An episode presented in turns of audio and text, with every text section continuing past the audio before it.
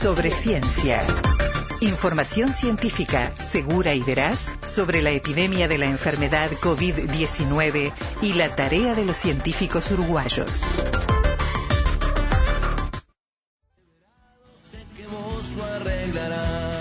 Vamos a hablar de economía y vamos a hablar de economía, como decíamos hoy en el primer bloque, ¿no? Desde una mirada que, por un lado, tiene que ver un poco con los números, cómo no, pero sobre todo con lo que es la disciplina que estudia comportamientos humanos y, y sobre todo la que puede trazar un escenario de acá a futuro. Estamos confusos sobre cómo está hoy el país, no, obviamente los números que reflejan un dato aparecen más adelante. Sabemos que la situación es compleja, pero sobre todo, ¿cómo será esta nueva normalidad en materia de actividad económica, de productividad, de mercados, inserción internacional, todo lo que bastante bien nos había venido saliendo hasta ahora y que seguramente tendrá en muchos aspectos un barajar y dar de nuevo le agradecemos muchísimo que haya aceptado esta invitación y la y la propuesta al economista Pablo Moya, director de OICOS. ¿Cómo estás Pablo? Buenas noches. ¿Qué tal? Buenas noches y un gusto por la invitación. Eh, muchas gracias por aceptar. Eh, sabemos que además de todo estás esperando que vuelva la actividad deportiva para, para correr atrás de los cuervos. Sí, para atrás de mis cuervitos. Sí, así es. Exactamente.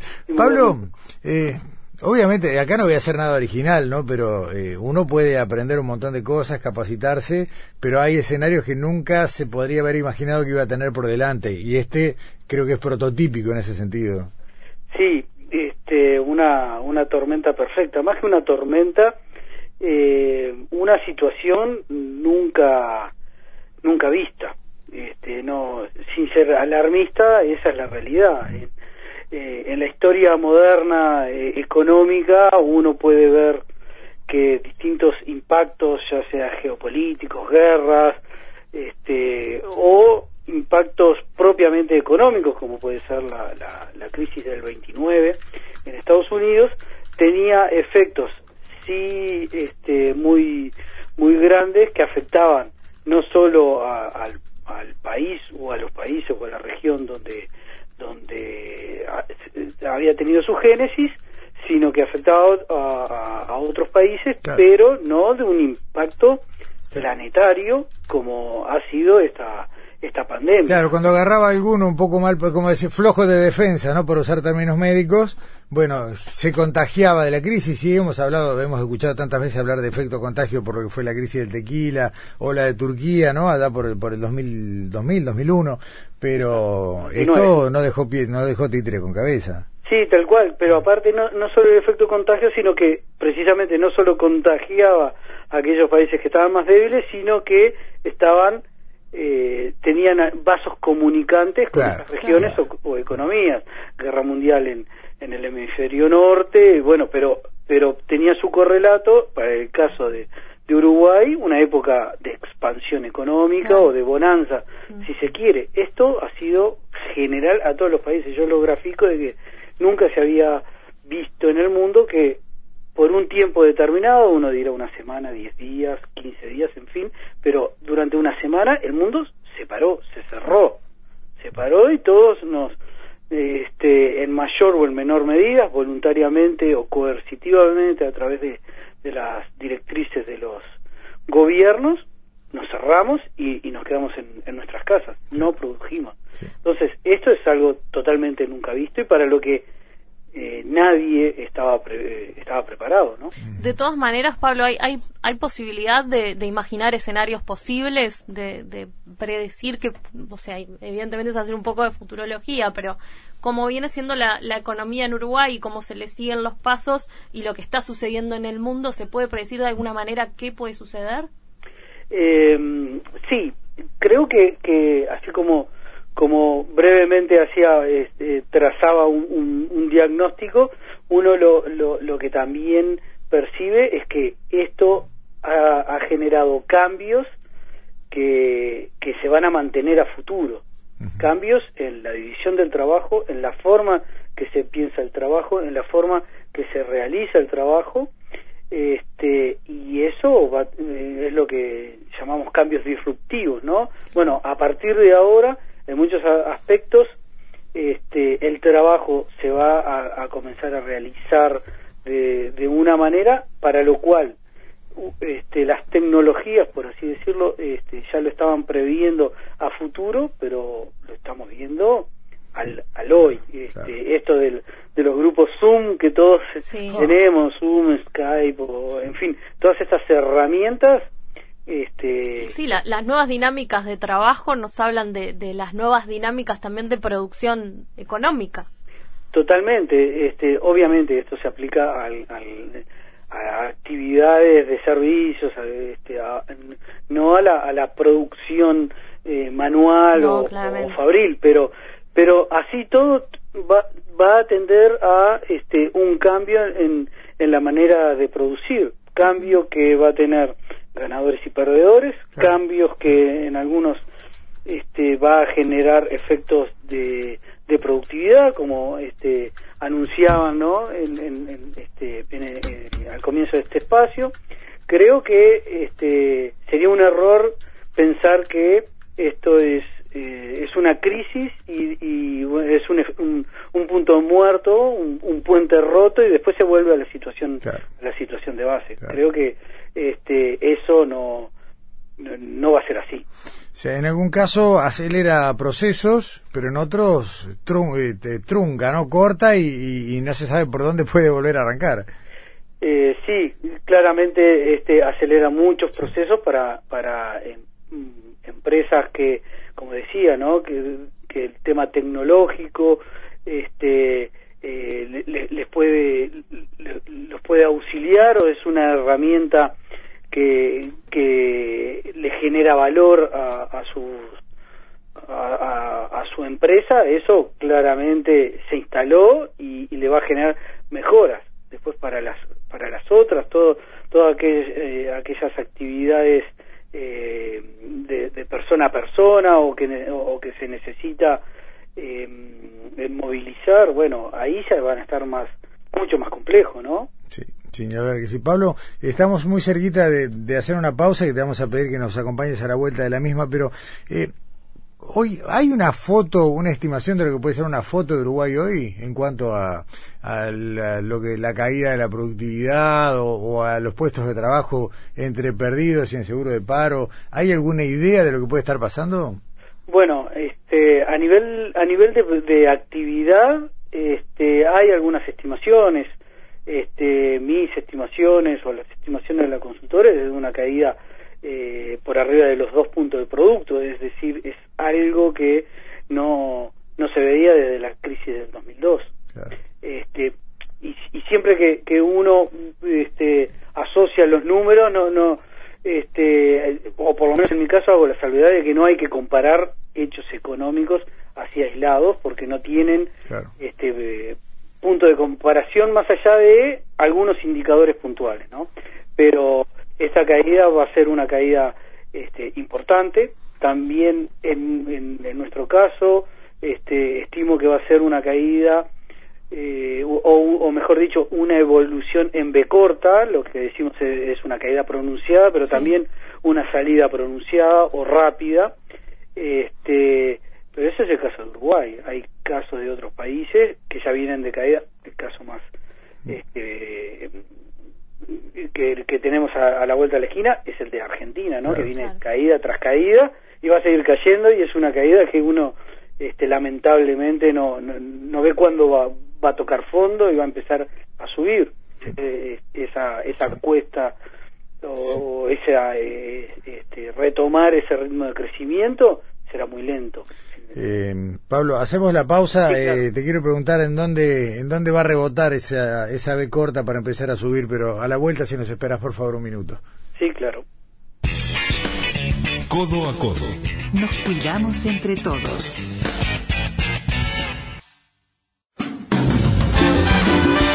Uruguay, 1050 AM. Más información, más periodismo, más inclusión más democracia. Codo a codo.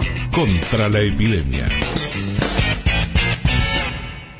Seguimos conversando con el economista Pablo Moya, director de la consultora Oicos, director del Departamento de Análisis de Coyuntura Económica y Proyecciones de Oicos. Pablo, eh, habíamos quedado, eh, cuando vos hacías el, análisis o, proponías ese escenario en, en B corta o en V para la trayectoria de Uruguay, para la trayectoria de la economía nacional, y la pregunta era dónde rebota, ¿no? O sea, ¿cuál puede ser el sector o, el rubro de actividad que puede empezar a impulsar ese cambio de, este, de, sentido y que haga que empiece a subir lo que venía cayendo, ¿no?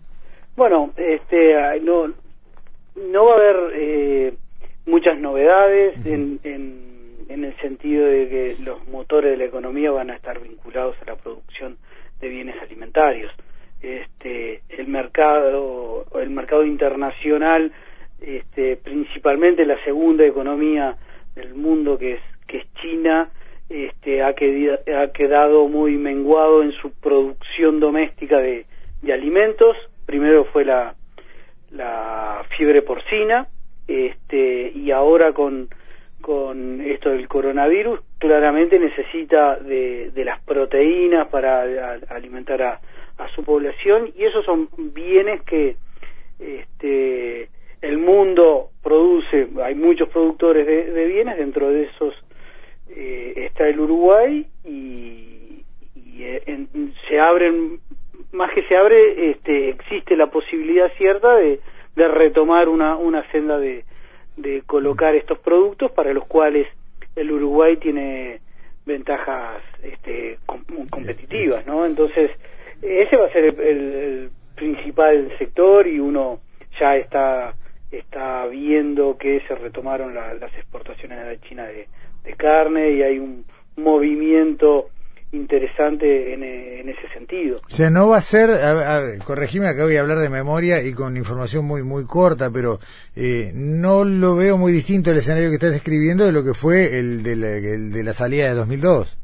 Eh, sí, en realidad, este, los cambios en el Uruguay, más allá de los contextos más allá de, de, toda esta pandemia o, o, las crisis, no, no tienen grandes cambios estructurales, ¿no? Este, hay una publicación ya que, que tiene unos cuantos años de, de, un estudio que hizo la OPP, eh, si mal no recuerdo, ya por el 2005 y proponía este, como un horizonte Uruguay 2020, este, y, ya llegamos. y, y y proponía, bueno, hacía un diagnóstico de la situación del Uruguay en los últimos años este, y, cuál iba a ser la, trayectoria de crecimiento y estaba eh, basado en, en, lo que ha sido tradicionalmente, ¿no? El país un agroexportador, eh, esa es la base del Uruguay, que obviamente ha habido otros sectores que han tenido un crecimiento muy importante, el de las telecomunicaciones, el,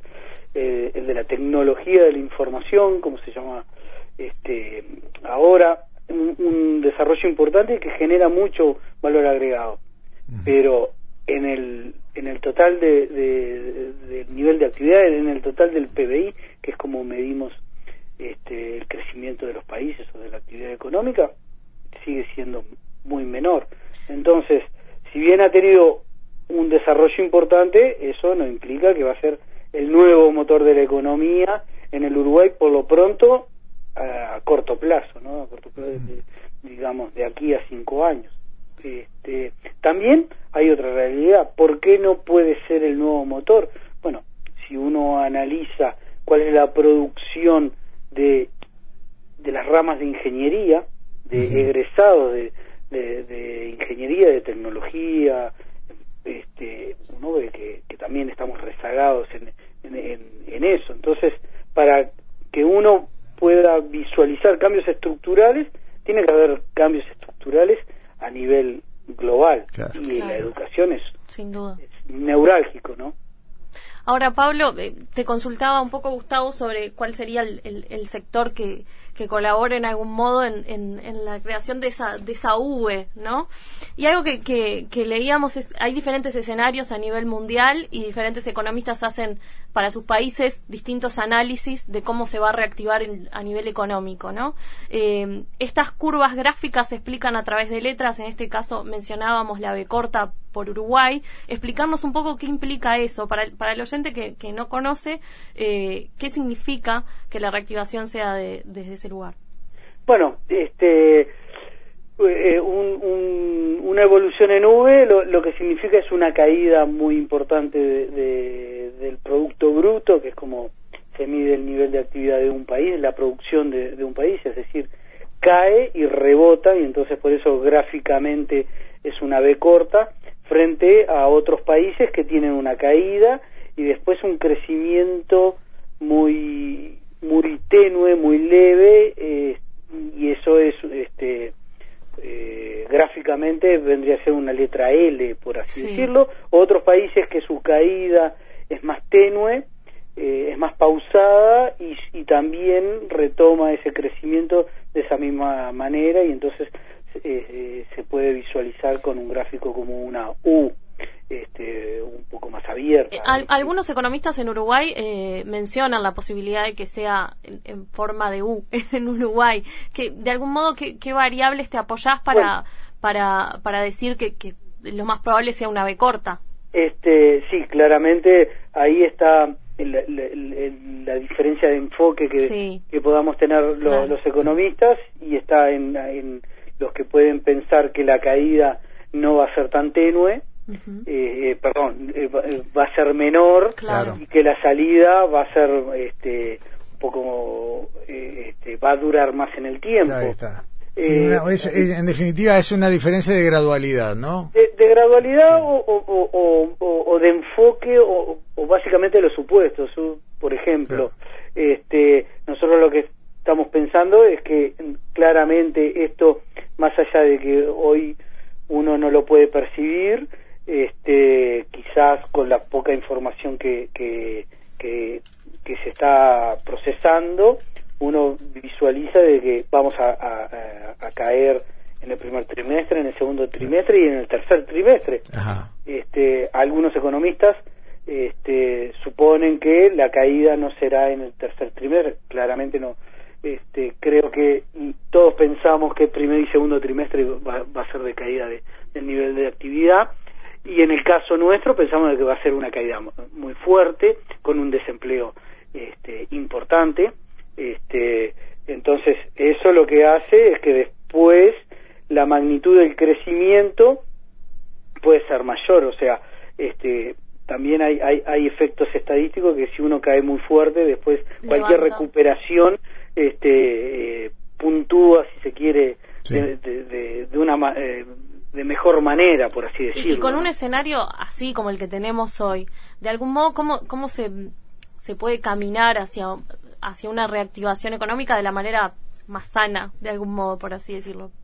Eh, bueno, eh, de, la manera más sana, por así decirlo, este, tendría que ser con, con un apoyo del, sector público, este, no solo a través de, apoyos concretos de subsidios a la población más vulnerable o más desprotegida, sino un apoyo este, interesante, importante a las empresas. Claro, los sectores con mayor capacidad de generación de empleo. Exacto. Hay, hay alguna literatura económica este, que, que lo que avala es la teoría de que el aporte que debe hacer el sector público debería ser de, de la misma magnitud en el que se produce la caída del producto.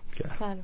Lo que pasa es que, bueno, para eso los países o los gobiernos tienen que estar preparados para eso o tienen que tener las condiciones este, que estructurales o las condiciones de, regionales o, o económicas para poder para poder ir a eso, ¿no? Al punto que has llegado, Pablo, me, me, trae rápidamente a la memoria lo que son las noticias de estos últimos días que hablan de muchos países que han prendido la maquinita de hacer plata.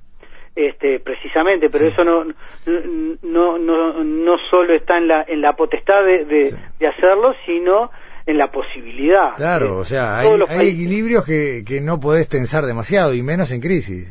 Exacto, todos los países, con, con excepción de, Ecuador, que no tiene moneda, pero todos tienen la potestad, tienen el monopolio de imprimir moneda. Ahora, Argentina lo hace, ya lo está haciendo y está al borde de la hiperinflación. En el caso de Estados Unidos y, Europa, bueno, claramente tienen otras condiciones, eh, tienen un marco en lo que tiene que ver a la Unión Europea, tienen un, marco regulatorio muy fuerte que les permite este, poder imprimir y, mantenerse dentro de un acuerdo marco económico global para apoyar esas economías. En el caso de Uruguay, si Uruguay saliera a emitir este, no digo descontroladamente, pero más allá de la demanda que tiene el público, eso se repercute en una inflación y aparte ya estamos con niveles de inflación este, altos, ¿no? En dos dígitos, puntualmente, pero en dos dígitos. Entonces, este, estamos limitados. Claro, los dos dígitos aparecen en el desempleo, aparecen en la inflación, aparece el signo negativo en el dato de Producto Bruto Interno eh, es como, vuelvo a tu primera frase, ¿no? Capaz que acá el Uruguay no llegue a ser una tormenta perfecta, pero cuanto menos es una sudestada, ¿no? Y sí, este, son vientos muy, muy, muy fuertes y que nos agarran en un contexto este, complejo. no es el peor, no es el peor, pero debería ser mucho mejor de lo de cómo estamos parados. Exacto. Ahora, decime una cosa, Pablo, eh, eh, ya en, los últimos minutos, pero eh, cuando vos hablabas de, los factores que pueden hacer que, la economía rebote, hablabas, bueno, de los sectores tradicionales que no son generadores de grandes cantidades de empleo de manera primaria sí en todo caso a partir de las actividades conexas o, de lo que puede ser una mayor circulación de recursos en el interior del país, bueno, se reactivan un montón de sectores conexos ya vinculados más bien al comercio minorista, pero eh, lo que veo, en definitiva, y a esto quería llegar, es que no visualizo rápidamente cuáles son los sectores de la economía en condiciones de ponerse en marcha rápido y que puedan generar un importante volumen de demanda de mano de obra. Bueno, este, como decía, el, se nos cortó la se Nos cortó, se nos cortó. Se nos cortó, no, no ahí, ahí, bueno, pero ahí, vuelve, ahí vuelve. Ahí está. Rápidamente Jorge Migliónico vuelve a poner al aire en instantes al economista Pablo Moya, consultor de la, justamente, perdón, director de la consultora Oikos, con quien estamos ya en, los últimos minutos de esta conversación sobre eh, lo que de alguna manera podría ser, ¿no? Eh, cómo se puede prever o dibujar un borrador de la nueva normalidad en la economía, ¿no? Cuando, cuando esto pase y, con como, como decimos siempre con posibles escenarios, ¿no?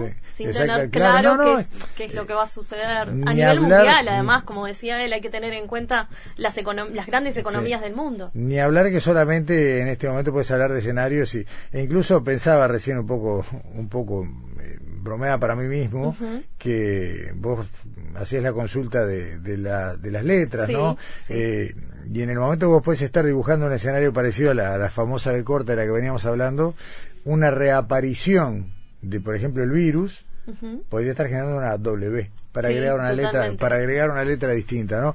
Pero ya en, instantes vamos a estar eh, recuperando, estamos buscando la, la posibilidad de retomar el contacto con Pablo Moya. A ver, un segundito mientras Jorge eh, está intentando la llamada. Ah, mira, ha habido un problema técnico, parece que...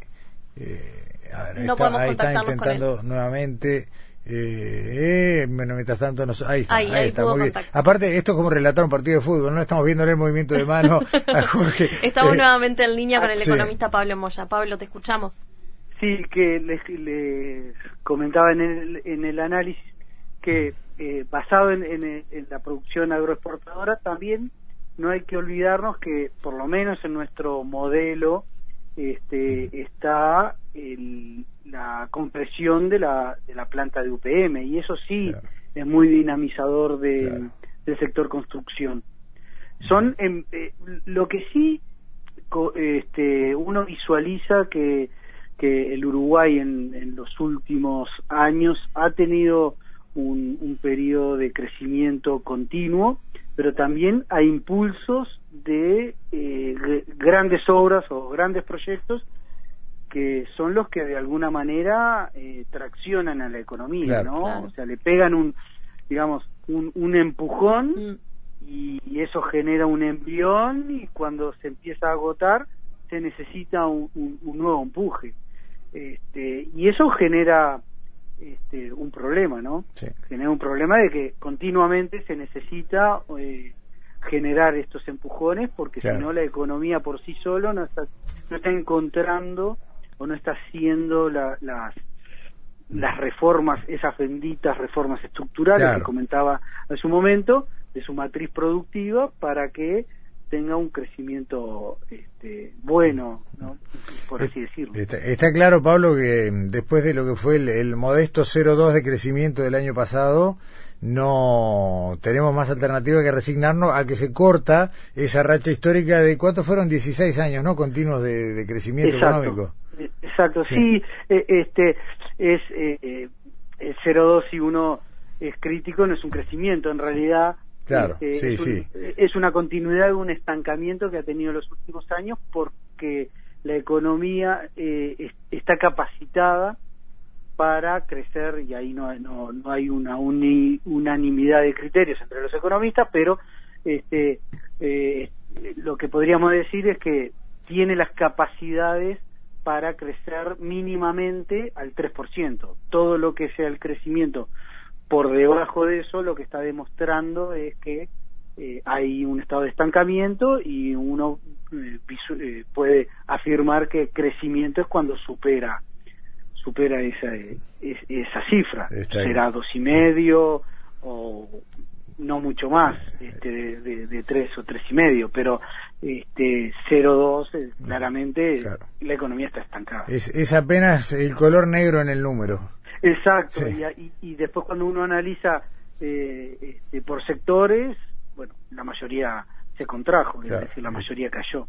Está bien. Pablo Moya, la dejamos por acá por hoy. Eh, se me ocurre otro otro lindo camino para, para una charla más adelante, que, que es Uruguay insertándose en un mundo que va a ser distinto, ¿no? Hoy vos decías, bueno, claramente las demandas de nuestros productos van a estar sosteniendo la, la economía, pero el mundo también va a cambiar. Y ahí puede haber amenazas y oportunidades para, para otra charla, ¿te parece? pero cómo no, con mucho gusto. Muchas gracias, economista Pablo Moya. ¿eh? Buenas noches. Buenas noches, que pasen muy bien. Codo a codo. Nos cuidamos entre todos.